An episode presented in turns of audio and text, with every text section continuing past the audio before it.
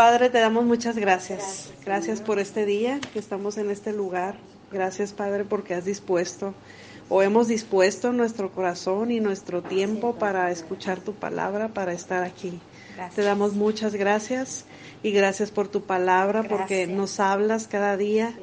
Gracias, Padre, por la vida de Vero. Gracias, papá. La bendecimos en este día, a ella, a su esposo, su casa. Te damos muchas gracias porque ha sido maestra y eh, nos ha mostrado, nos ha enseñado tu palabra. Te damos muchas gracias y gracias por tu Espíritu Santo. Gracias. En medio de nosotros y en nosotros, guiándonos y hablándonos cada día, Padre. Muchas gracias. Te alabamos y te bendecimos. Precioso Dios. Gracias. Amén. Amén. Amén. Amén. Bendito Dios.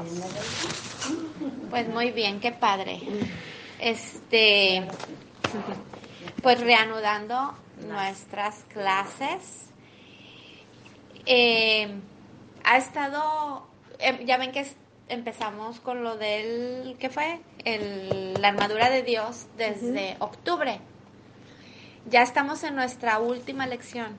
la lección, desde octubre estamos con esta clase de la armadura de Dios. Pero creo yo, no sé, eh, entramos este año con dificultad, con todas estas adversidades, oposiciones o en estos problemas.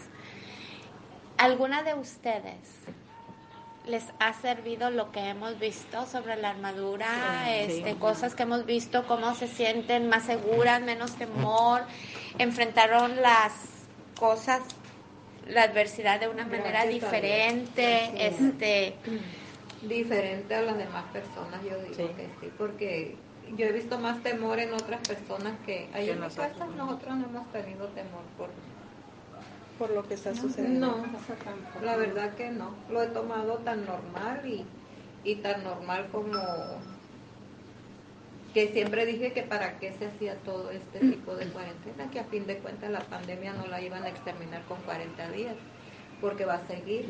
Entonces vamos a salir. ¿Qué va a pasar con todo este encierro? La gente va a salir como caballos desbocados, a querer ir a la playa, van a querer ir a los cines, van a querer ir a los restaurantes, van a andar este desparramando el virus y, y, y el, los que estuvieron encerrados cuidándose son los primeros que lo van a agarrar porque no agarraron este pues inmunizarse exactamente. Pero ahora, por ejemplo, nosotros, con la enseñanza que obtuvimos, cómo nos ha parado frente a esta pandemia. Bien parados, ¿eh? Es, es a lo que yo quiero, o sea, si, si de lo que hemos visto han sido conscientes en estos días, eh, si se ha pues, podido poner a la práctica lo que hemos aprendido. Porque en realidad ahí está el valor. Podemos llenarnos de teoría, pero no hacerlo. Y si no accionamos, ahí nos vamos a quedar en teoría. Eh, entonces es, es, vamos a decir, estos tiempos son tiempos que nos están dando la oportunidad de ejercer el músculo de la fe, de poner en práctica lo que hemos visto. Una receta de comida, ¿qué hace uno? Y es más, hasta las ven a televisión. Facilitas. Dices, wow, no fácil, eso yo lo hago. Y, ya tengo mis ingredientes. Y a la hora que vas a poner, ves que desde empezar a agarrar el ingrediente y echarlo se dificulta, no se ve igual como el que te enseñó. Ellos se ven con una práctica, ya hay experiencia y avientan y hacen y menean. Y a la hora que uno lo pone en práctica, dices, esto no está tan sencillo como se veía. Requiere de práctica, requiere de, de, de este, accionar. Y es, entonces es igualito con la palabra. Escuchamos palabras, escuchamos enseñanza y ¿qué sucede? Decimos, uy, no, pues qué fácil, salgo y me como el mundo. Con esta hora sí ya la hice. ¿Y qué pasa? Viene la primera adversidad y ¿qué sucede? Nos damos cuenta que la teoría muchas veces se queda como teoría y no accionamos, porque en realidad de nuestro corazón sale otra cosa. Acuérdense, eh, nuestra mente es eh, el filtro del corazón. ella va a decidir que deja pasar al corazón o que no. Si, si la mente es parte del corazón, porque lo hemos visto en los originales, que la mente la traducen también como corazón. Entonces, si la mente es parte del corazón, vamos para ayudarnos en nuestra imaginación, ¿ok? Vamos a pensar en un corazón, ¿ok? Este es el corazón y del corazón va a fluir, dice que fluye todo lo que tiene que ver con la vida de ese corazón. En inglés dice que fluyen eh, las, las cosas de la vida, fluyen del corazón. Y sabemos que las cosas de la vida no todas son buenas ni todas y, y no todas son malas. ¿Ok? Las cosas de la vida fluyen del corazón. Jesucristo dijo, el hombre bueno del buen tesoro del corazón saca, ¿ok? Entonces estamos pensando el corazón y alrededor de este corazón, vamos a decir, toda la pared del corazón, la mente, ¿ok?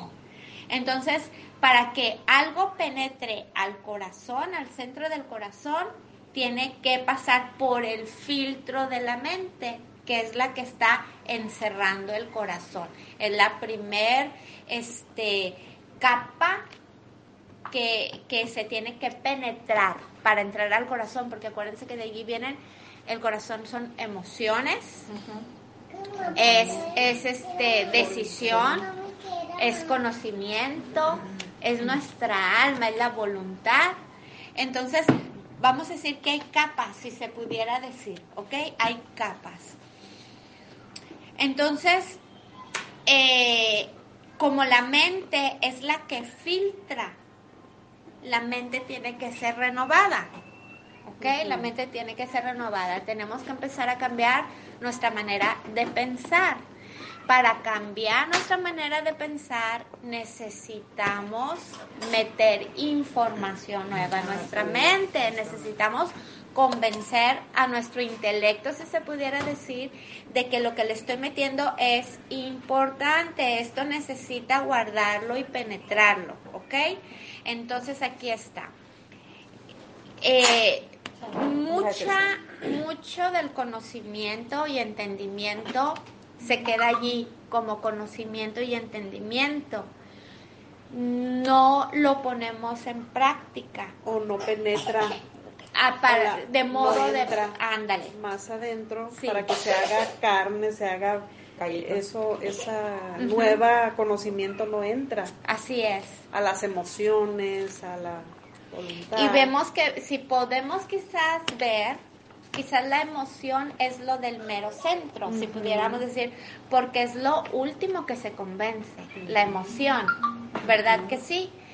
Es, es el conocimiento, ¿verdad? Empezamos con conocimiento, una capa, y luego viene entendimiento, otra capa. Entonces ya cuando hay conocimiento y entendimiento, ya profundizó más la semillita, ya, ya va en buen camino, ya vemos que no va a ser robada, por Satanás ya no va a poder ser robada, porque ya hubo conocimiento, ya hubo entendimiento más para adentro, ¿no? Y luego está la voluntad. La voluntad dice sí, ¿verdad? Vimos la voluntad. Pero luego viene la decisión, ¿ok? Y la decisión dice, yo quiero decidir, me decido decidir lo que Dios quiere para mí. Yo quiero lo que Él quiere para mí. Eso decido hacer pero viene la emoción que está, vamos a decir, en el centro del corazón. Es la última que se le penetra la, la palabra. Entonces, yo en mi decisión, está arriba de mi emoción, por decirlo así, mi decisión dijo, sí lo vamos a hacer. Pero la emoción dice, no, yo no quiero hacerlo. Y muchas veces me dejo llevar por la emoción y no por la decisión que tomé. Yo quiero hacer esto, pero mi emoción me dice, no lo quiero hacer y me someto yo a, mi emoción. Entonces, para yo no someterme a esta emoción, necesita haber bastante teoría en mi mente, conocimiento y entendimiento y saber lo que me conviene.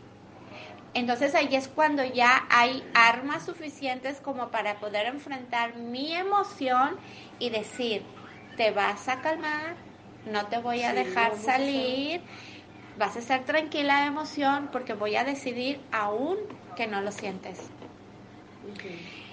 Tan sencillo como esto. Todas conocemos quiénes somos en Cristo en conocimiento. Tenemos ese conocimiento quizás el entendimiento, estamos teniendo el entendimiento, el por qué somos quien somos, ¿verdad? Está penetrando al, al, entendimiento, poderlo entender y de una manera intelectual.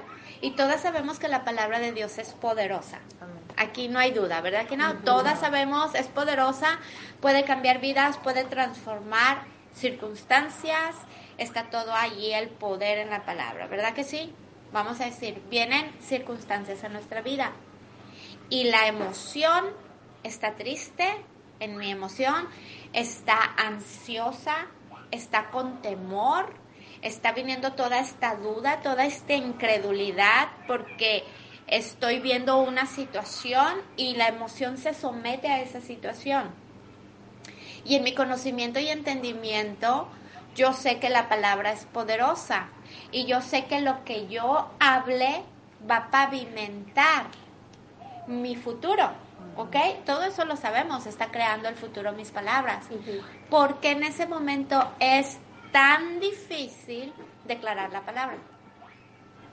Que tenemos todo el conocimiento, todo el entendimiento y en el momento, por ejemplo, de los trancazos, de que está la lucha en su mero apogeo y sabemos que la palabra es lo que ha vencido, porque no tengo ganas ni siquiera de declarar la palabra. Porque la emoción. La emoción me está, dominando. me está dominando. Exactamente. Me estoy dejando llevar por la emoción. Me está diciendo la emoción. No es cierto, no mm. funciona, mira cuánto has batallado, na, na, na. ¿Verdad que sí? ¿Y qué hacemos? Me someto a la emoción y cierro mi boca. Pero cuando tengo un conocimiento y ya estoy persuadida en mi conocimiento, digo, ok, respiro profundo y hablo la palabra, porque yo sé que voy a ir en contra de esa emoción, voy a vencer esa, ese obstáculo que ha detenido mi victoria, que ha sido mi emoción. Entonces, en estos tiempos es cuando nosotros podemos aprovechar para empezar a ejercitar nuestra fe y empezar a ser movidas por la palabra y no por la emoción no por lo que veo, por lo que toco, por lo que siento. La palabra de Dios, acuérdense, lo hemos leído una y otra vez, que dice, el justo por la fe vivirá. Que ese versículo lo decimos y es poderoso y nos emocionamos y decimos, amén, gloria a Dios. El justo por la fe vivirá. Pero a la hora de poner en práctica, decimos, ay, ay, ay. Es padre decirlo, yo voy a decir amén y voy a decir gloria a Dios. Pero vivir por fe, allí ya es cuando se pone difícil. ¿Por qué? Porque mi emoción me está diciendo lo contrario. Entonces, el, el fisiculturista, el que tiene un cuerpazo, okay, vamos a pensar en un Arnold Schwarzenegger que hace, que tuvo un tiempo muy formado, ¿verdad? Eso no sale por orar no. Eso no salía por ayuno y oración. Eso no, no sale por eso. Eso sale porque iba y hacía ejercicio, ¿verdad? Hay, y pasan horas, horas. Para tener un cuerpo así, hay alimentación y hay ejercicio.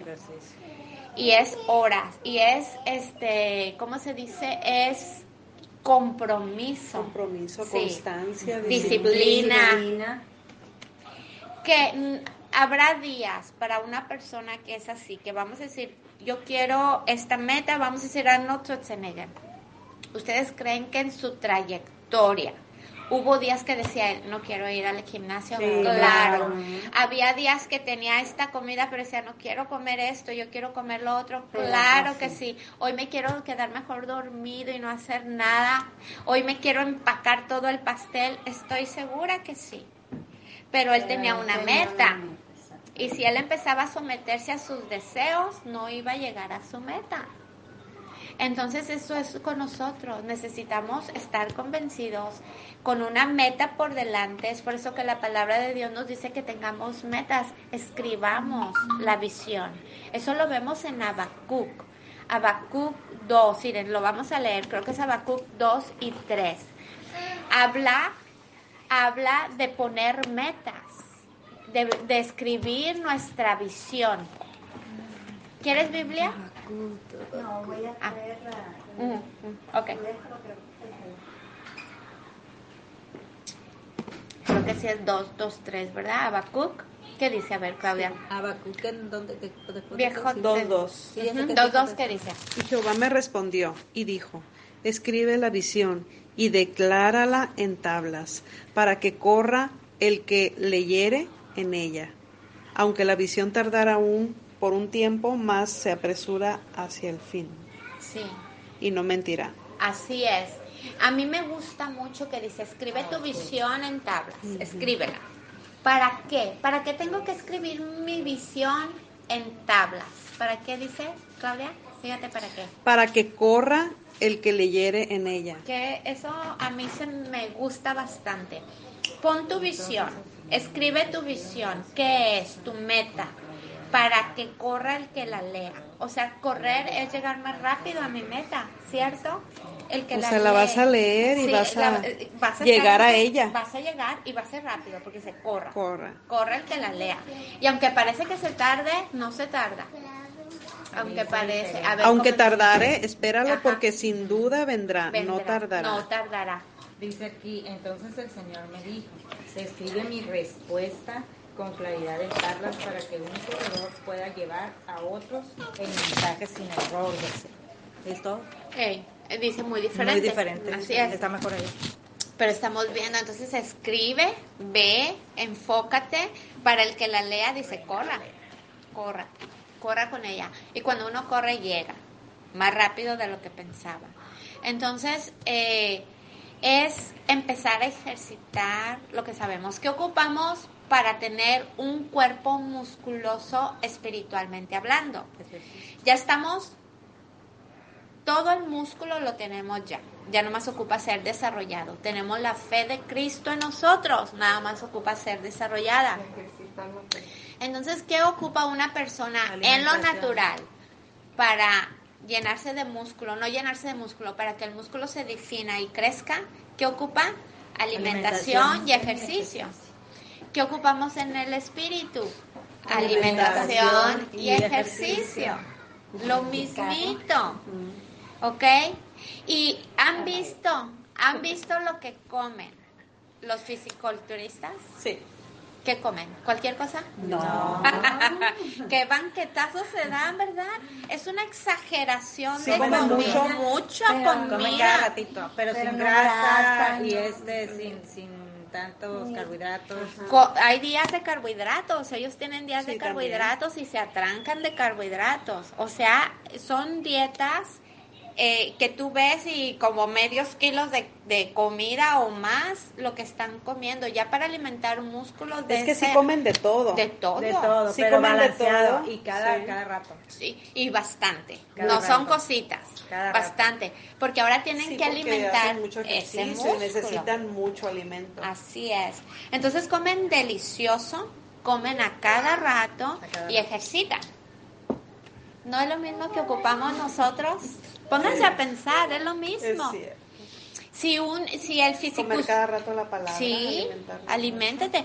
Si el fisiculturista dice ay ahorita nomás este voy a comerme este platanito y, y pues ya ya comí plátano ya ya el, día estoy listo. Cómo va a poder alimentar ese músculo ni siquiera va a tener fuerzas para ejercitarse. verdad que sí y verdad que no tiene fuerzas para ejercitarse si él nomás comiera un devocional de 15 minutos, lo que alcance a comerme en 15 minutos, eso voy a, comer el día de hoy. Y ya no voy a volver a comer porque ya tuve mi tiempo de comida, mis 15, y se va a ejercitar. ¿Puede ejercitarse ese hombre? No, no, puede ejercitarse. Entonces lo mismo nosotros tomamos nuestro devocional, bueno, fuera 15 minutos, 5 minutos, 2 minutos, porque 2 minutos ya se nos hizo que fueron 10 minutos. 2 minutos de palabra, ¿verdad? Oración, allí mezclado. Una cantadita, vamos a 5 minutos. Se las aumento, ¿verdad? Se las aumento. Y es porque, porque lo hemos vivido todas. Así se vive. Y con eso nos engañamos y el enemigo nos aplaude. Ella hiciste tu tiempo, buena cristiana. ¿Qué pasa? A la hora de ejercitarme, ¿tengo fuerza para ejercitarme? Inmediatamente viene la adversidad y me doy cuenta que no puedo. ¿Por qué? Por la falta de alimento. Entonces, como digo, este tiempo, no sé si tiempos como estos vayan a regresar pero hay que aprovechar, es tiempo de ejercitarnos en todo el sentido de la palabra, porque ¿qué es lo que ha venido a atacar esta cuarentena? Salud física y salud económica, emocional, o sea, ha venido a atacar muchas áreas de nuestra vida, todas. Entonces es tiempo de que lo que tengo en teoría, empezar a empezar a poner en práctica. ¿Y cómo comienzo? Hablando. Yo voy a hablar desde mi descanso, sabiendo que estoy vestida con qué? Con la justicia de Dios. Yo estoy vestida con la armadura de Dios. La tengo bien puesta. ¿Por qué? Soy consciente de ella, porque yo ya estoy, yo estoy vestida perfectamente en mi espíritu. Y yo me he visto conscientemente cuando estoy consciente de, de de quién soy en Cristo Jesús y de lo que tengo en Cristo Jesús. Eh, y ya, ok, ya lo sé. Ahora, ¿qué voy a hacer? Voy a empezar a qué? A ejercitarme. Entonces, ahorita es el tiempo. Este es el tiempo. Entonces, eh, una larga introducción, pero es, si no habíamos pensado, si no habíamos pensado en eso, es hora de empezar a pensar. Tenemos todavía tiempo. Vamos a seguir en cuarentena unos días más todavía. Eh, entonces hay que empezar a ejercitar, hablar. Dice la palabra de Dios. Creí y por eso hablé. Eso lo dice eh, Pablo, creo que no sé si es en una de las cartas de Corintios, a los Corintios. Creí y por lo tanto hablé. ¿Por qué hablamos? Porque creemos. Es lo que dijo Pablo, creí, por eso hablé. Estamos acostumbrados a hablar sin creer. Entonces, eh, eh, ¿a qué estamos educando a nuestro corazón? A que lo que hablo no, lo creo. Entonces, a la hora que quiero hablar la verdad y ponerme seria, ¿qué dice el corazón? No, creo, no creo. Porque la palabra de Dios sale y sale todo el poder. ¿Qué está deteniendo ese poder en mi vida? Mi incredulidad a la que he sido entrenada. El enemigo así me entrenó. Él hizo un muy buen trabajo. Porque vivimos en un mundo de engaño donde Él es el que gobierna. Y se fijan mal los mexicanos más los mexicanos. Tenemos una cultura que estamos hablando puras cosas que no creemos, cosas sin sentido, pura burla, pura payasada. A mí me gusta, yo me río mucho de la tontería y media. Pero la cosa es esa, que simplemente estamos entrenados a, hablar sin creer. Sin creer. Sin creer. Hablar por hablar. Así es. ¿Qué dice Claudia Es el Salmo 116, 10. ¿Qué dice? Dice, creí, por tanto hablé, estando afligido en gran manera. Fíjense nada más. Estando afligido en gran manera.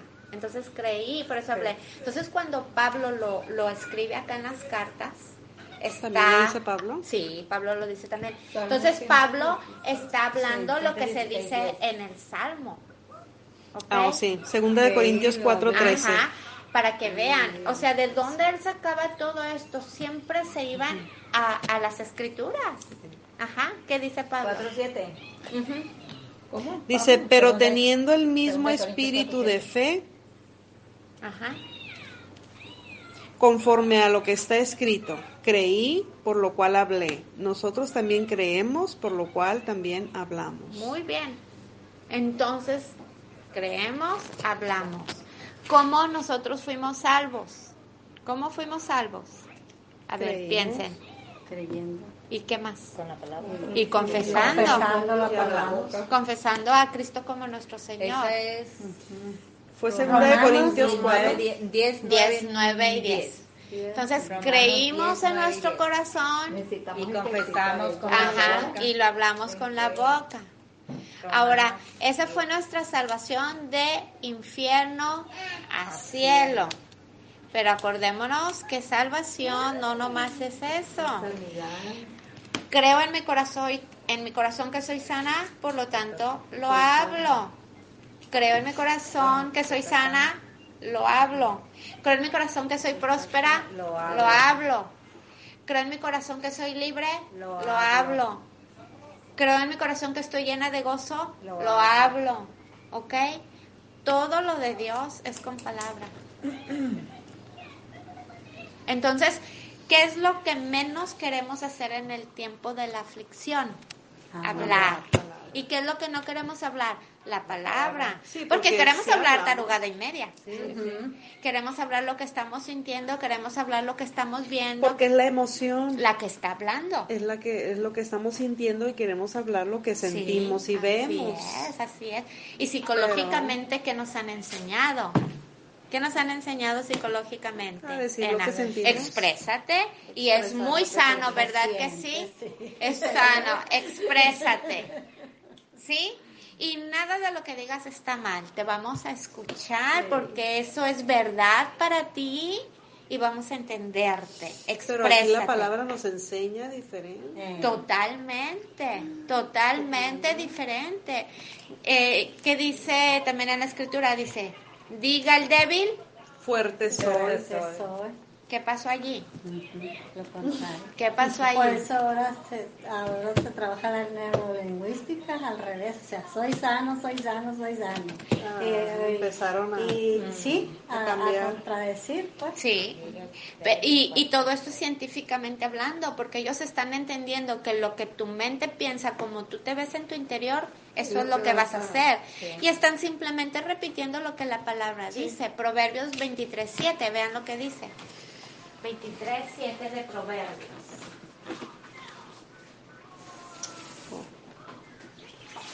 Proverbios 23, 7 dice, porque cuál es su pensamiento en su corazón, tal es él.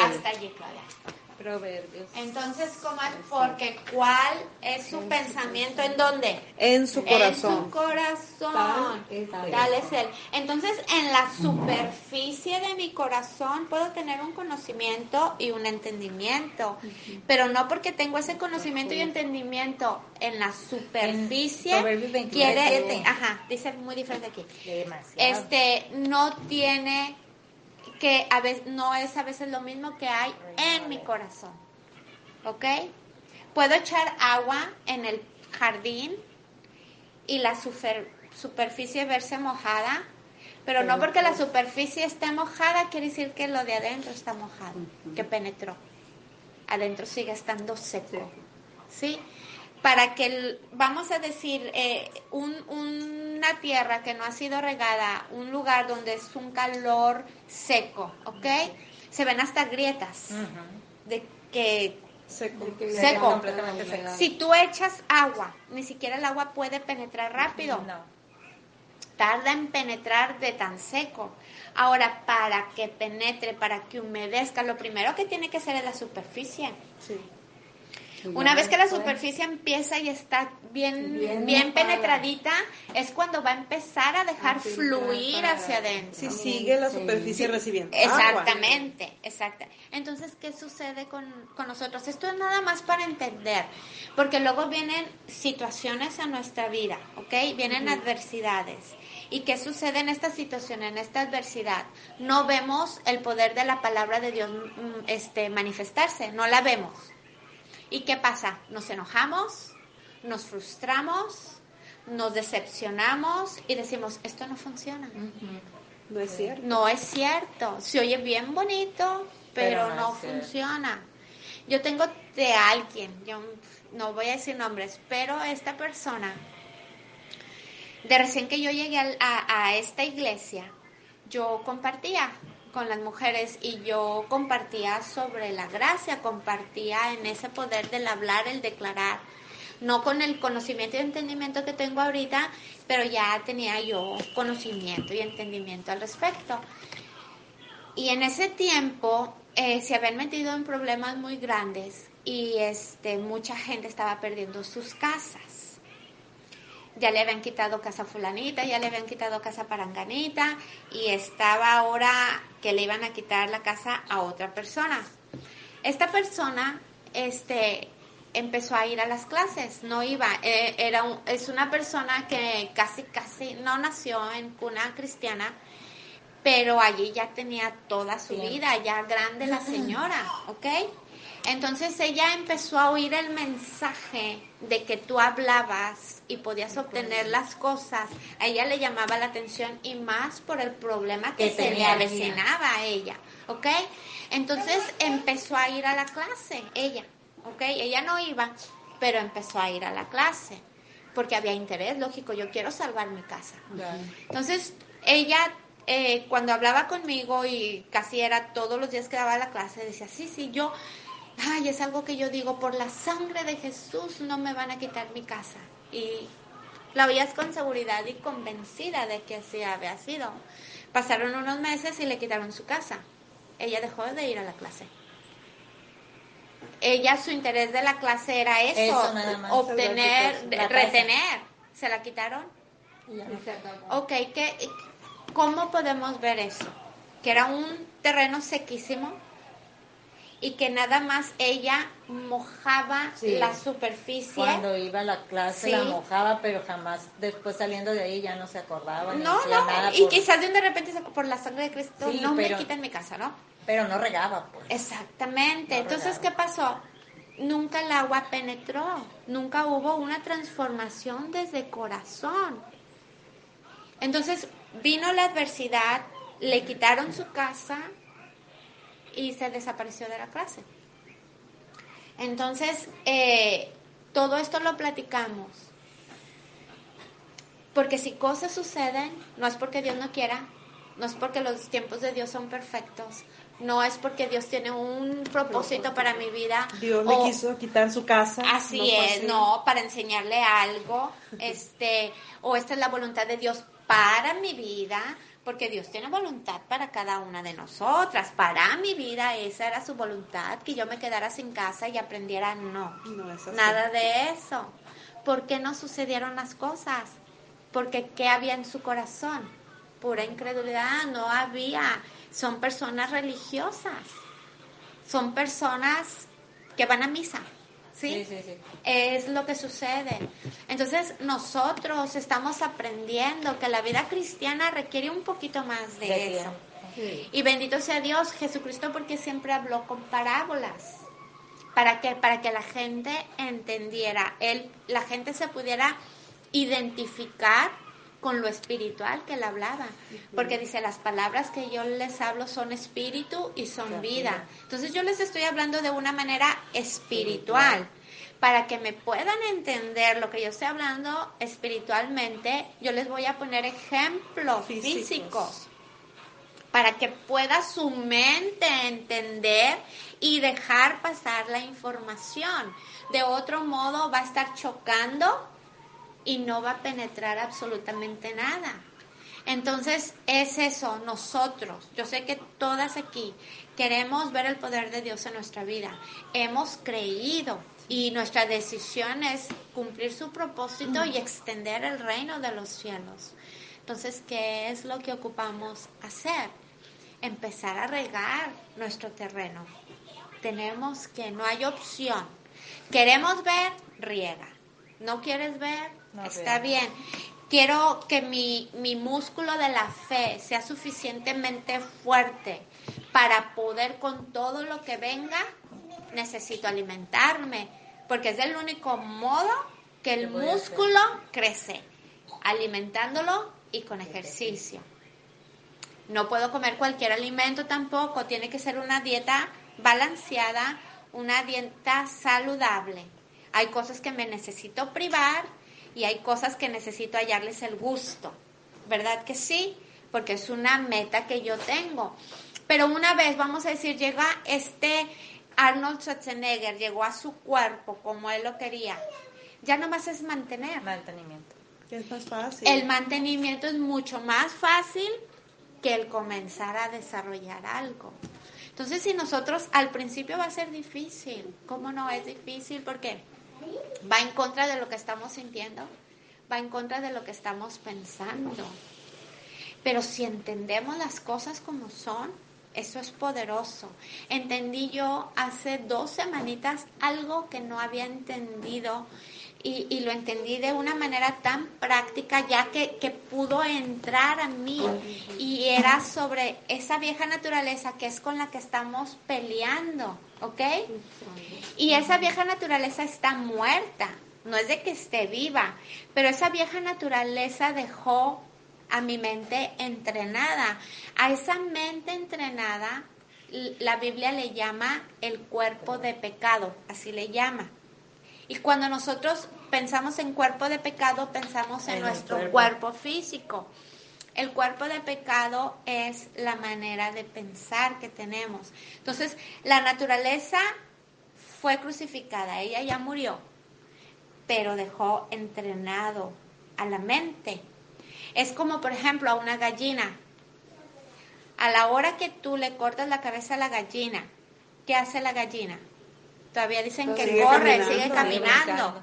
¿La gallina está viva? No. Ya está muerta, no tiene cabeza, pero sigue actuando porque sigue habiendo energía corriendo por ella, hubo señales mandadas, lo que haya sido, y la gallina se sigue moviendo, no porque esté viva, No. sino porque quedó su cuerpo ejercitado para eso. Una víbora, lo mismo, le cortas la cabeza y, Y la víbora se sigue como si estuviera vida, ¿verdad? Hasta que el cuerpo suelta Sí. toda la vida que la cabeza le dejó. Ok, es igualito con nuestra manera de pensar.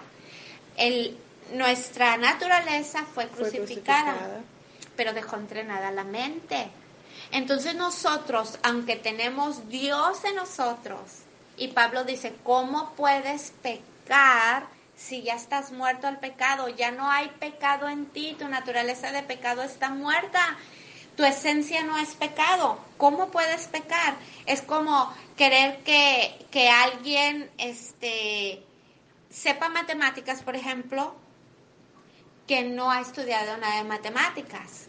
¿Cómo vas a saber matemáticas si no has estudiado nada de matemáticas? Es imposible. Y es lo que Pablo decía, ¿cómo vas a pecar si ya no hay pecado en ti? En ti está el Espíritu Santo. Se cambió tu naturaleza, pero dejó a mi mente entrenada. Y mi mente entrenada sigue actuando ¿dónde? En el pecado. ¿Por qué? Por inercia. No porque haya pecado en mí ya, por inercia lo hace mi mente y ella manda todos los mensajes como ella fue entrenada y es por eso que yo sigo pecando. Pero si me doy cuenta que estoy pecando simplemente porque mi mente está mandando una señal, entonces yo allí me puedo empezar a retener. Puedo empezar a decir, entonces no, no tengo que actuar así, esa ya no soy yo. Entonces, cuando uno entiende eso, es por eso que dice la palabra de Dios, renueva Tu tu, manera manera de pensar, tiene que ser renovada, tiene que ser cambiada, porque ya no eres pecadora. Ya no eres pecadora. La naturaleza de pecado quedó muerta. Eres una nueva creación ahora. El Espíritu de Dios en ti, una nueva naturaleza. Eres tú como Cristo es. Entonces es por eso que dice, vive ahora en justicia. Vive ahora en justicia. ¿Por qué? Porque ya no hay pecado en ti. No te estoy pidiendo cosas imposibles. Te estoy pidiendo una realidad. Si en ti hay justicia, si en ti está Dios, vive como Él. ¿Tiene sentido? Sí. Sí. Pero para poder vivir como Él, actuar como Él, necesito pensar como Él. Y para poder pensar como Él, necesito la palabra de Dios, necesito el alimento espiritual. Ahora, como digo, si yo me alimento 10 minutos al día, es todo lo que como. Y a veces es lo único que como por dos días. ¿cómo la voy a hacer? ¿Cómo voy a poder someterme a esta nueva naturaleza? ¿Cómo voy a poder calmar el instinto, eh, las señales de la vieja naturaleza?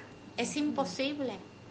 Pero entre más me alimente y use lo que la vida me avienta, la adversidad, para empezar a ejercitar mi músculo de fe, porque la palabra dice que el justo por la fe, vivirá. Fe es lo que no veo ni lo que siento, pero la fe es evidente, la fe se ve. Sí. La fe se ve. Aunque es invisible, la fe se, ve. Yo puedo ver por cómo habla la persona, por su actitud, yo puedo ver si está en fe o no está en fe. Desde allí ya se está viendo la fe. Entonces, son cosas que podemos poner a la práctica. Y a mí me gusta ver todo esto porque así me doy cuenta y dejo de engañarme a mí misma. Si dejo de engañarme a mí misma y me enfrento a la verdad y decir, ok, estoy viendo que en realidad no estoy en fe, quiero creer, quiero hacer lo que Dios tiene para mi vida, sé que la palabra es verdad, pero no la estoy creyendo en mi corazón, puesto que ni siquiera mi actitud cambia, mi sentir mucho menos, no quiero ni siquiera hablar lo que sé que es verdad en este momento tan difícil. Y si en ese momento tan difícil yo clamo y digo, papá, ayúdame, ayúdame, esto que estoy sintiendo, todo lo que estoy viviendo, sé que es un engaño, quiere robarme de lo que tú tienes para mí, muéstrame. Dios nos empieza a mostrar y nos saca del hoyo. Solamente es que yo me dé cuenta. Entonces, eh, como digo, estamos llenos de teoría. Si, si ahorita, ya nunca en la vida, nos alimentáramos de la palabra, hay suficiente palabra en nuestro conocimiento y entendimiento para vivir hasta que Cristo venga. Hay suficiente. pero la cosa es esa, la práctica. La práctica es todo lo que ocupamos. Entonces, por eso era la pregunta del principio, ¿qué estamos haciendo ahorita? Nos ha servido, hemos puesto, aunque sea algo chiquito de lo que hemos leído, de lo que hemos aprendido, lo hemos puesto en práctica. Ahorita es el tiempo de prueba. Y si me doy cuenta que no, ok, no. ¿Qué estoy haciendo? porque no lo estoy poniendo en práctica? ¿En realidad estoy creyendo o no, estoy creyendo? Papá, se me hace que ni estaba creyendo. Pero ¿Cómo voy a poner en tela de juicio tu palabra, tu carácter? Perdóname, papá. Yo creo, decido creer, ayúdame a actuar en lo que creo. Ayúdame a empezar a ejercitar mi músculo de fe. Porque yo quiero establecer tu reino. Creo que tiempos gloriosos vienen. Estoy lista, papá. Y voy a empezar a mover una pesita chiquitita para que a la hora que se venga un peso grande yo pueda con él y lo pueda hacer a un lado. Porque acuérdense, estamos aquí en la tierra no nomás por nosotros, estamos por los demás. Cada uno de nosotros llevamos el milagro que alguien más necesita, que alguien más que todavía no ha entendido lo que nosotros estamos entendiendo, ocupa ayuda con lo que nosotros sabemos, ocupa nuestra fuerza. ¿Qué hacemos si queremos levantar el garrafón de agua y de repente nos sentimos debiluchas? A alguien fuerte le hablamos y ayúdame, por favor. Así estamos nosotros. Hey, ahorita yo sé que la palabra dice esto, yo sé todo esto, pero necesito ayuda. Necesito que tú vengas y me ayudas. Cuando levantan pesas y que están en la bench press, que le dicen, eh, y que está el muchacho acostado y está levantando la, la pesa. Se fijan que siempre hay alguien arriba de él con la mano, porque porque si de un de repente él no puede, el otro. está que lo va a detener. Entonces es buena la ayuda, pero necesitamos aprender nosotras solitas, porque qué tal llega el día en que no está el fortachón deteniéndome, ¿qué va a pasar? Entonces yo necesito también fortalecerme para también ser esa persona que va a estar deteniendo la pesa, que va a estar ayudando. Y estos son tiempos para eso precisamente. Entonces, hemos visto la armadura de Dios, estamos vestidas Y si estamos vestidas, somos invencibles. ¿Qué puede, ¿Qué puede hacernos la adversidad? ¿Qué le puede hacer la adversidad a Jesucristo? ¿Qué puede? Nada. Nada. Nada en absoluto. Es lo mismo, a mí no me puede hacer nada. Si vimos que Jesucristo venció la ley del pecado y la muerte, la venció, le quitó el poder con la ley del Espíritu. ¿Qué es la ley del Espíritu? La palabra. Acuérdense, las palabras que yo les digo que son espíritu y son vida. Eso lo vemos en Juan 6:63. ¿Sí? Una busque Juan 6:63 y la otra busque Romanos 8:2. Juan 6:63. Ajá. Yo busco Romano. Ándale. Romanos 8:2 y otra es Juan 63. 8.2. A ver. Juan. ¿Dónde está Juanito? Romanos 8.2. Porque, Juan Ajá. 6:63. Ey, ¿Qué dice? porque la ley del Espíritu de vida en Cristo Jesús me ha librado de la ley del pecado y de la muerte. Muy bien, me ha librado de la ley del pecado No, y de la muerte. En el 63 de Juan dice, ¿Qué el dice? espíritu es el que da vida, la carne para nada aprovecha. ¿Y en la que sigue? Ajá. Ah, el 64 Ey. o qué? ¿Y las Ah, palabras? pero hay algunos de vosotros que no No, no, creen. no, no, no. No, aquí menos. Es el 63, lo dice, ¿verdad? Fíjate. eh, A ver, ponle otra vez, Lupita. Juan Otra vez, es 6:63. el 6.3, léelo. Se- Juan 6:63. Sí, el, el que estabas leyendo. Ey, El, el- espíritu es el que da vida, la carne para nada aprovecha. Las palabras que yo he hablado son espíritu y son, y son vida. Ahí está, era el que quería. Aquí dice, más o menos. Ajá. Dice, Sí. Solo el espíritu da vida eterna. Los esfuerzos humanos no, no logran nada. La palabra que yo les he hablado son espíritu y son vida. Entonces, su palabra es espíritu y vida. es vida. Entonces, Romanos humana. 8.2, ¿qué me dice? Otra espíritu vez. es el que da vida, la carne para Nada aprovecha. Las palabras que yo he hablado son Porque la ley del Espíritu de vida en Cristo Jesús me ha librado de la ley del pecado y de la muerte. Muy bien. Entonces, Por lo tanto, ¿a dónde está? Aquí. Ese es el- Y porque Romano. ustedes pertenecen a Él, el poder, el espíritu que da vida, los ha librado del poder del pecado que lleva a la muerte. Así es. Entonces si vemos que el espíritu, dice, las palabras son espíritu, las palabras que yo les he hablado son espíritu, y la ley del espíritu es la que me ha librado de la ley del pecado y de la muerte. Entonces vemos que es las palabras las que nos han librado, ¿verdad que sí? Dios no hace nada sin palabras. Nada absolutamente sin palabras. Entonces, si ya so- hemos sido librados de lo que hizo Adán y Eva, porque cuando ellos desobedecieron, ¿qué pasó? Entró el pecado y qué más? Y la muerte. muerte. Punto. Dios ni siquiera creó la muerte. Esto que quede bien, que no nomás sea conocimiento. Tiene, tenemos que entenderlo. Tenemos que dejar que esta mente pase, se- deje pasar esta verdad poderosa. Porque la religión, mi abuelita, la tradición, Me dice. la experiencia, el intelecto, me dicen que Dios creó la muerte. Porque Dios decide cuándo te lleva, cuánto tiempo te deja. Él decide cuándo te mueres, ya lo tiene escrito. Te lleva. Ajá. Y estamos viendo que. Dios no creó no creó muerte. La muerte entró por causa del pecado. ¿Y quién fue el que pecó? Adán y Eva. Y Dios dijo este muy claramente, si tú comes de este fruto vas a morir. Él lo dijo. Él no creó muerte, pero había una opción para el hombre. ¿Quieres vida o quieres muerte? Tú decides. Y el hombre decidió que muerte. Entonces decidió pecar y con ese pecado entró la muerte.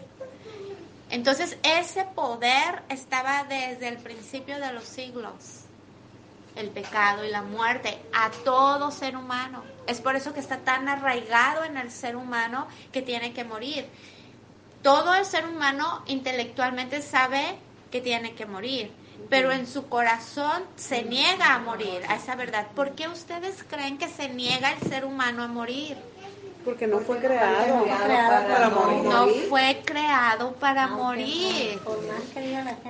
Pero ¿cómo? ¿Qué hago? Yo callo a mi corazón. Yo lo callo. Y me voy con el intelecto, y me voy con la experiencia, y me voy con la tradición.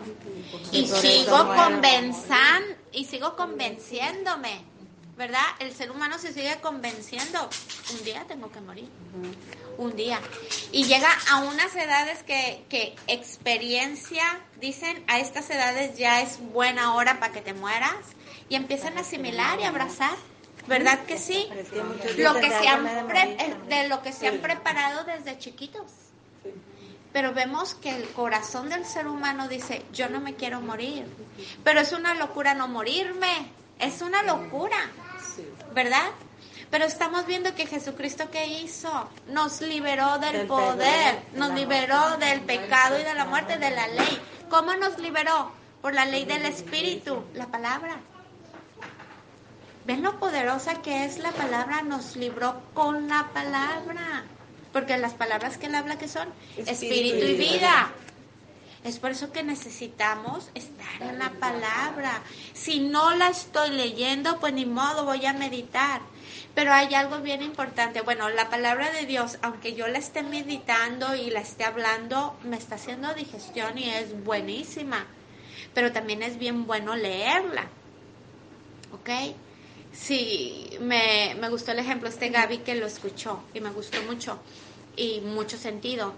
Por ejemplo, ya desayunamos bien rico, ¿ok? Y vamos a decir para las 3 de la tarde tenemos hambre otra vez, ¿ok? Podemos acordarnos y decir, ay, qué ricas estuvieron las calabazas, qué rica estuvo el sope, ay, el frijol, la, la asadera y ay, hasta el pastel. Ay, ya me llené, qué rico. ¿Sí?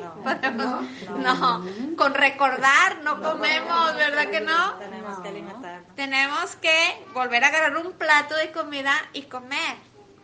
Y les digo, espiritualmente así queremos vivir. ¿Verdad que sí? De recuerdos. De recuerdos. Uy, en el 65, ¿qué comidón di? Ok. y ahorita que estás comiendo y me emociono y aleluya y el avivamiento y algo glorioso y de eso supuestamente sigo viviendo y de eso me sigo alimentando no funciona ¿verdad? puede funcionar ahorita qué pasa comimos y luego empieza la digestión, ¿verdad? Y cuando comimos de más empezamos a erutar y, y como que baja te da, que sentimos que se viene y está haciendo digestión y eso dura quizás unas dos, tres horas, dependiendo lo que hayamos comido, lo que nos hayamos hartado, ¿verdad? Este, pero cómo empezamos a bajar todo eso con pura agüita, ¿verdad? y, y, empieza.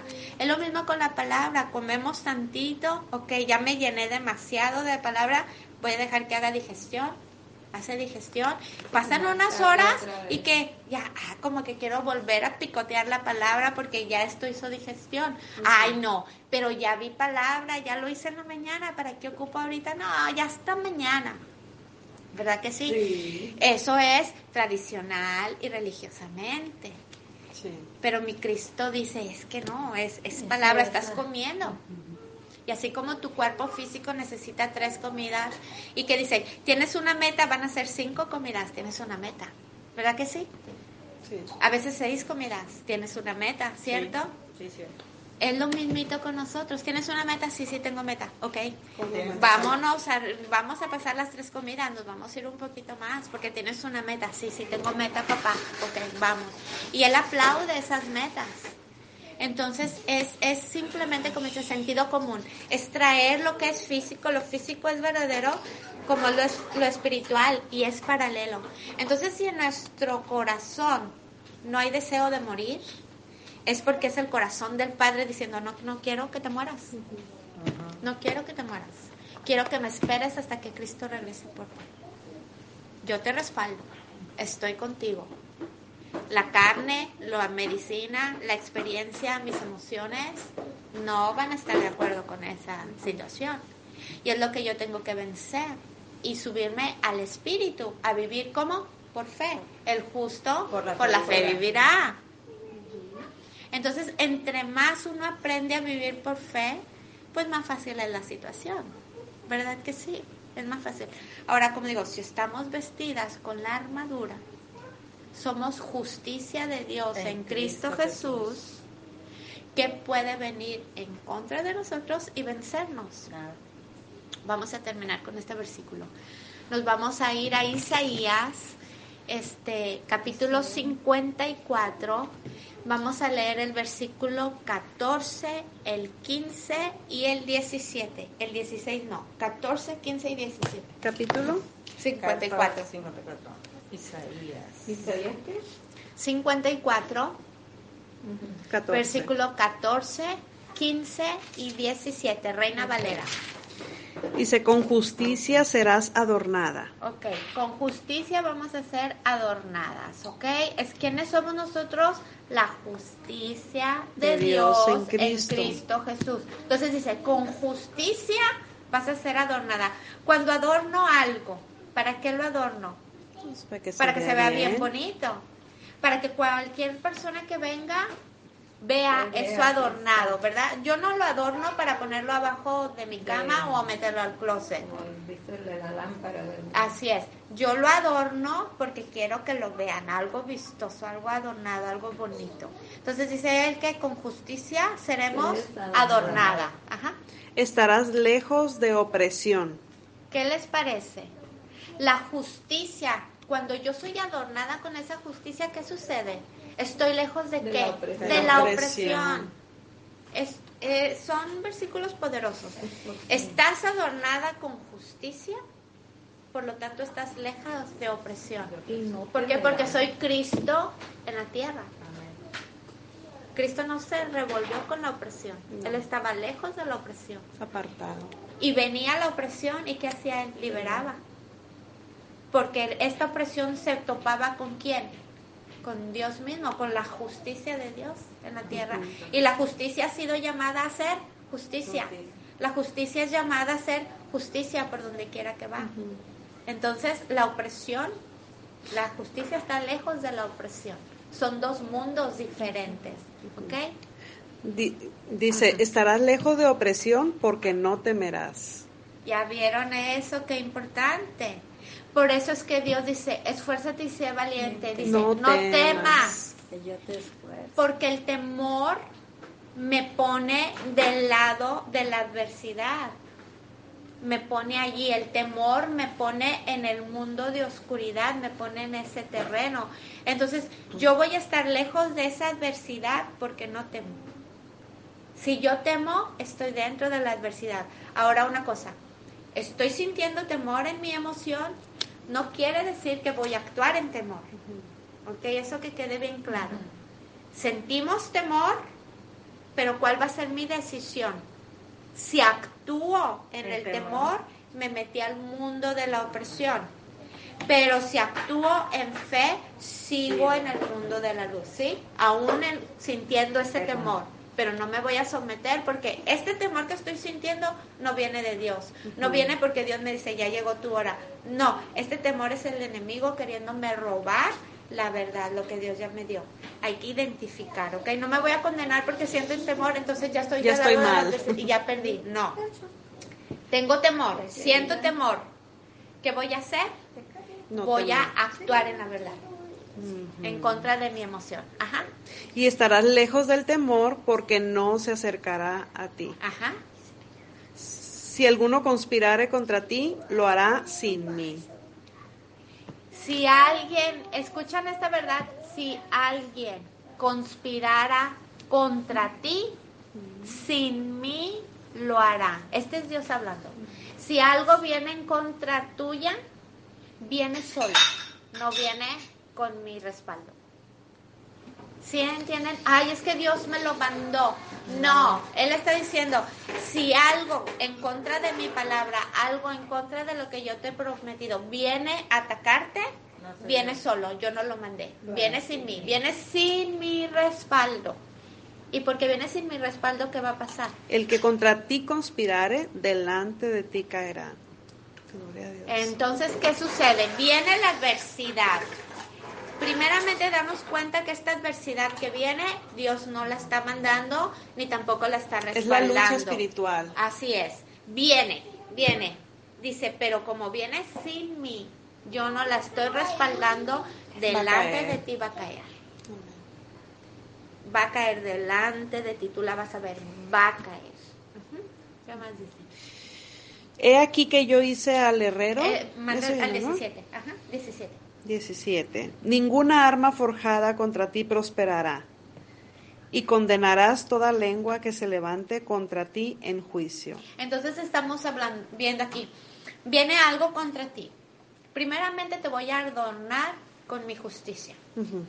Y porque no tienes temor, tú sabes quién eres en Cristo Jesús. Ese conocimiento es lo que digo, tiene que penetrar hasta el centro de nuestro corazón. Una cosa es saber quién soy, entender quién soy, ya voy ganando capas, está penetrando. Y va a llegar en el momento en que sé, porque sé, porque sé quién soy. Es cuando ya entró, cuando empieza a dominar mis emociones, porque ya estoy segura de quién soy.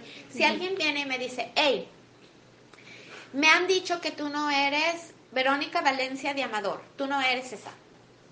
Este, está siendo una impostora. Y venimos a ti con orden jurídico porque te vamos a llevar a la cárcel, por decirlo así. ¿Creen que me va a dar miedo? No. No, estás tranquila. tranquila. sabes tu identidad. ¿Quién te dijo tan mentira? Adam, le va a cantar la de Lupita D'Alessio. este, ¿qué te pasa? Yo soy Verónica Valencia de Amador. No, no eres esa persona traemos pruebas, lo que sea. Pues, pues a las pruebas me voy a remitir. Y ni siquiera miedo, no va a haber nada. ¿Por qué? Porque sé quién soy. Desde chiquita yo sé quién soy. Y hace veintitantos años yo sé quién soy, casada con Ángel. Sé quién soy. No, me puedes convencer de lo contrario. Ni miedo me da, siquiera. Me voy a carcajear. Me voy a reír en tu cara. Porque qué tarugada estás diciendo. Es lo mismito cuando viene la adversidad cuando yo sé quién soy, me voy a reír delante de la adversidad. ¿Qué? ¿No sabes quién soy? Pero lógico, cuando todavía no ha penetrado, cuando nomás hay conocimiento y entendimiento, viene y me hace dudar. ¿Seré? ¿No seré? ¿Tendré? ¿No tendré? ¿Será la voluntad de Dios? ¿El propósito de Dios? Y empiezan todas estas dudas, ¿ok? Pero aquí dice, tú en justicia vas a ser adornada.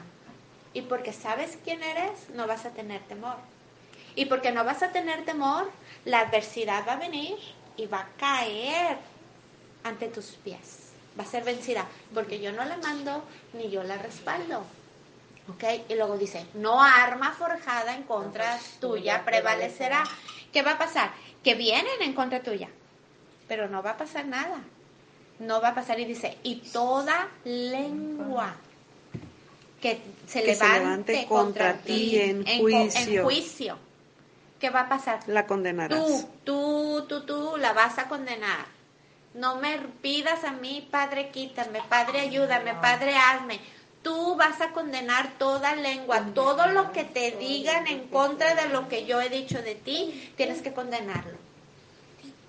Vienen a enjuiciarte. Esas palabras vienen a enjuiciarte. Recuerda que tú eres justicia de Dios en Cristo Jesús y el juicio, tu juicio cayó en el cuerpo de Cristo Jesús y fue condenado y aún al infierno fue. Entonces cuando viene esta lengua, esta arma y se levanta en contra tuya para llevarte a juicio, para culparte, para decirte que eres, eh, que eres pecador o que eres culpable, viene en juicio ante ti, tú, la condénalo y dices, no yo soy quien, justicia de Dios, en Cristo, Jesús. Y si viene con pobreza a mi chequera, yo voy a hablar la verdad porque sé quién es, no te voy a dejar hablar. Viene en enfermedad, no te voy, o sea, esta palabra que estás diciendo yo te voy a condenar. Ya juicio no viene a mí, mi juicio lo cargó Cristo Jesús. Todo lo que viene, toda adversidad, si en esto pensamos, toda la adversidad viene para cobrarme, para cobrarme lo que supuestamente yo debo. No, porque ¿Ok? A eso viene la adversidad, a cobrarle al ser humano lo que el ser humano debe. Si este ser humano no tiene conciencia de que alguien ya pagó por él, va a pagar. Va a pagar él. Y el enemigo no va a decir, ese es cristiano, a él no le cobres, porque ya. No, no, no, no. Él se va a ir con todos, porque él es un ladrón, es un mentiroso y él quiere acabar con la imagen de Dios en la tierra. Entonces se va a ir con quien sea, va a agarrar parejo. No es en contra del ser humano, es en contra de al que representa el ser humano. ¿Ok? Pero como al que representa el ser humano no puede, ya lo venció, se va contra el ser humano. Exactamente. Entonces, todo juicio que venga en contra del ser humano, toda adversidad, viene a cobrar lo que hizo Adán y Eva, viene a cobrar el pecado. Entonces, si yo estoy consciente de que mi pecado ya fue pagado, que mi consecuencia ya fue llevada en el cuerpo de Cristo Jesús, yo no voy a dejar que se me cobre. Yo voy a, enjuiciar. ¿Qué? ¿Vienes conmigo a hacerme juicio? Que no sabes lo que pasó hace dos mil años y que alguien ya pagó mi penalidad, alguien ya lo vivió. Así es de que hablamos, dice, tú vas a condenar esa lengua, tú, tú la tienes que condenar. No me pidas, yo no voy a hablar. Tú tienes voz allí, yo no tengo voz. Tú eres mi voz, tú vas a condenar esa palabra, esa arma que viene en contra tuya, ¿ok? ¿Y qué más dice Claudia? Esta es la herencia de los siervos de Jehová. Esta es la herencia del siervo de Jehová, es herencia. La herencia, ¿por qué recibimos herencia? Pues de ¿Calificamos para la herencia? No. Este, ¿Trabajamos para la herencia? Porque fuimos a la escuela, nos dan herencia. No. Eh, porque tenemos cierto estudio, es la herencia. Porque, porque fuimos a misa todos los días, tenemos herencia. No, la herencia es porque alguien que tenía algo para heredar nos escogió a nosotros para heredárnoslo. ¿Verdad? Punto. Simplemente tuve favor y me dieron esta herencia. ¿Y qué hago con mi herencia? La tomo y digo gracias y disfruto mi herencia. Entonces, esto que está diciendo de que no adversidad va a venir contra ti, te va a vencer, tú eres justicia, todo esto dice, esto es la herencia tuya. Esta es la herencia del siervo de Jehová. Y allí dice algo que está cambiada la palabra, dice, y mi salvación. dice, y su, salvación, de mí vendrá, dijo Jehová. Esa palabra salvación, ¿qué dice en esta? En esta, bueno, pero voy a leer de, acá porque me gusta lo que dice. O sea, le entiendo un poquito más. Entiendo perfectamente bien lo que tú me explicas. Pero cuando lo leas ahí, no entiendo porque abiertamente mi mente como tú lo recibes, no, no lo recibes pues, y aquí lo leo, a veces tengo la Biblia acá y la otra Biblia leo primero esta y para entender leo esta. Dice, estarás seguro bajo un gobierno justo imparcial, la justicia. Dice, tus enemigos se mantendrán muy lejos, vivirás en paz. y, el y el terror no se, te, no se te acercará, dice. Si alguna nación viniera para atacarte, no será porque yo la haya enviado. Todo el que te ataque caerá derrotado. Lo dice, pero en aquel día venidero, ningún arma que te ataque triunfará. Silenciarás cuanta voz se levante para acusarte. ¿Qué es lo que dices tú? Pues condenarás. Estos beneficios los disfrutan los siervos del Señor yo seré quien los reivindique.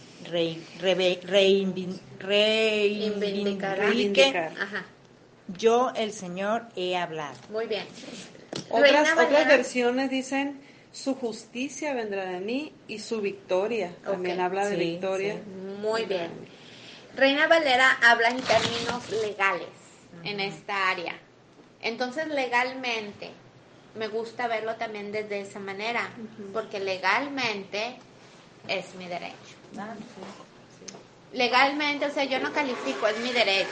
Soy mexicana y tengo derechos como mexicana. Mis hijas son estadounidenses y tienen derechos como estadounidenses. No es porque hicieron, vivieron, ah, ah nacieron y son sus derechos.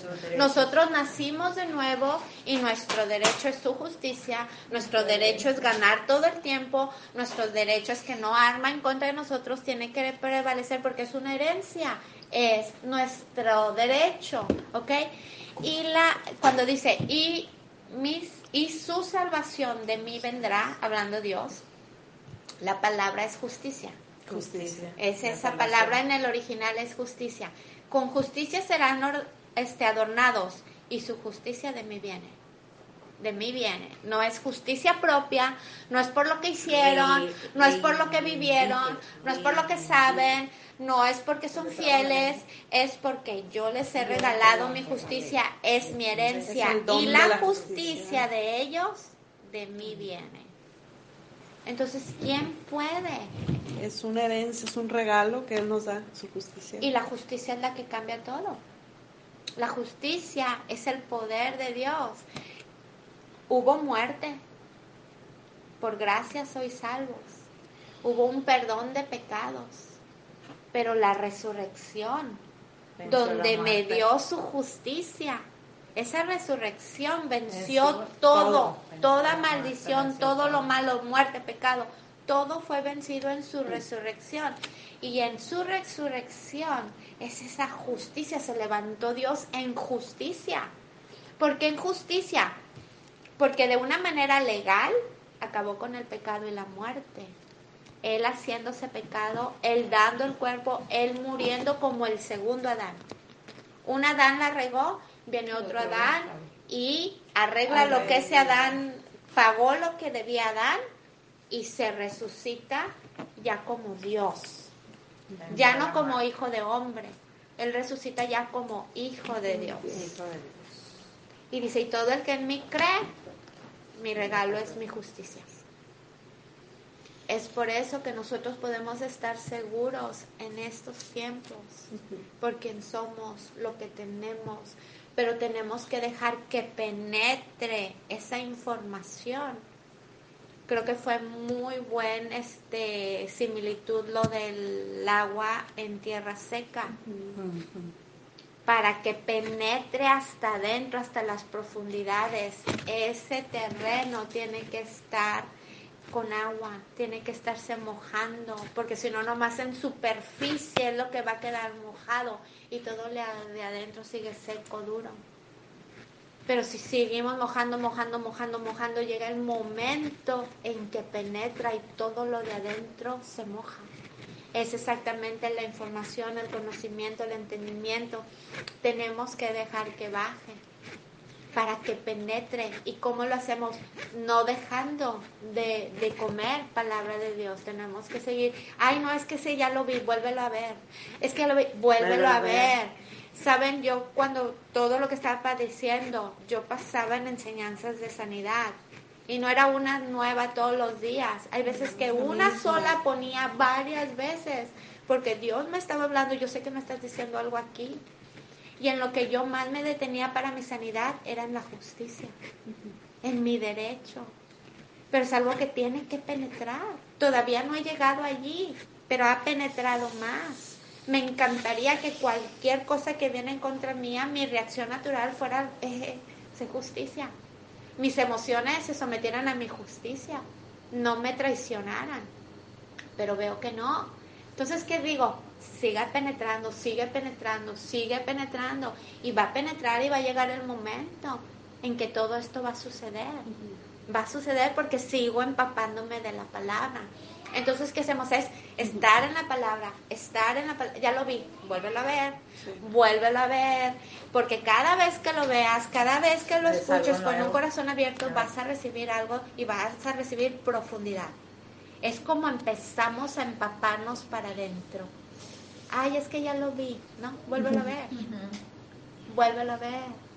Y vuélvelo a ver. Yo al principio así estaba, pero si esto ya lo leí, y a veces está en la ¿verdad? Sí, las mismas referencias, está en, en Marcos, que así. Y yo decía, bueno, pues si ya lo leí, ¿para qué lo leo? Ajá. Y sí, me lo brincaba al principio, pero ahora ya entendí que es repeticiones, repeticiones, como dices tú, hasta escribir y todo, porque Así pues nomás leer como superficial y ya. ¿Y qué viene? Para el siguiente día ya ni te acuerdas no, ni para la hora. Ni, para la hora. No, ya te fue mucho esperar al siguiente día. Me preguntan a mí, ¿cómo le haces? Es porque yo leo palabra, pero paso en enseñanzas. Entonces la experiencia de esta persona, su conocimiento y su entendimiento que le ha llevado 30 años, 40 años, 50 años, 20 años, me la están transmitiendo toda en una enseñanza. Me están transmitiendo. ¿Y qué pasa? ¿Es suficiente? No. no. Vuelvo a ver. Y la vuelvo a oír. Y la vuelvo a ver. Y la vuelvo a oír. Y así es como me he beneficiado a través de Dios hablándome a través de sus hijos que han vivido, han experimentado y que han decidido que la fuente de autoridad final en sus vidas es la palabra, es la escritura. Han decidido vivir por fe. Entonces, esas personas vale la pena oírlas y oírlas y oírlas y oírlas, porque saben algo que no sabemos nosotros todavía, aunque lo estemos escuchando, aunque lo estemos viendo, aunque sepamos lo que van a decir, pero todavía no lo sabemos. Como lo debemos de saber, todavía no ha penetrado hasta el centro de nuestro corazón. Entonces, dejar que esta palabra siga transformándonos. Este, bendito sea Dios, ya nos reunimos y yo creo que de aquí para el real seguimos reuniéndonos para seguir creciendo, este, seguir aprendiendo y dejar que esta palabra este, entre, moje todo y cambie todo, transforme. Así es. ¿Sí? Sí. Muy bien. Pues vamos a orar. Oro y luego hacemos la, la Santa Cena. ¿eh? Gracias, papá, por este, este, esta reunión, papá. Gracias porque aquí estamos aprendiéndote de, de, ti, conociéndote. Gracias por esta palabra poderosa. Gracias, papá, porque nuestros corazones han sido cautivados con tu palabra. Y aquí estamos este, por las mañanas, los viernes, papá, para oírte susurrarnos en nuestros oídos tu palabra que va a cambiar nuestra vida, papá. Gracias porque ya está dentro de nosotros. Y gracias, Espíritu Santo, porque tú eres el que le das vida. Y te damos gracias porque ese es tu interés, vivificar esa palabra dentro de nosotros. Que sepamos, porque sepamos, que sabemos que quienes somos en Cristo Jesús, eh, fuertes somos porque estamos en Él. Somos justicia tuya en Cristo Jesús y saber que no arma forjada en contra de nosotros prevalecerá. Gracias por tu palabra, porque nuestra lengua habla tu palabra y condena toda palabra que se ha dicho en adversidad. Gracias bendito Dios porque todo lo que nos ataque no viene de parte tuya ni tampoco tú lo respaldas. Y gracias porque así como viene se tiene que largar porque cae de rodillas ante nosotros porque eres tú en nosotros y tiene que abandonarnos. Gracias, precioso Dios. A Noé se le llamó el predicador de justicia. Y Noé, papá, por creerte, no solamente él se salvó de este mundo, de esta, de esta ruina que venía al mundo, sino se salvó él y su familia. Gracias, papá, porque sabemos que esto no solamente está trayendo salvación a nosotros, sino también está trayendo salvación a nuestra casa.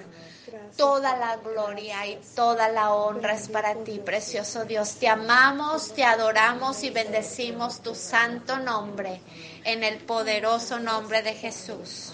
Amén. Amén.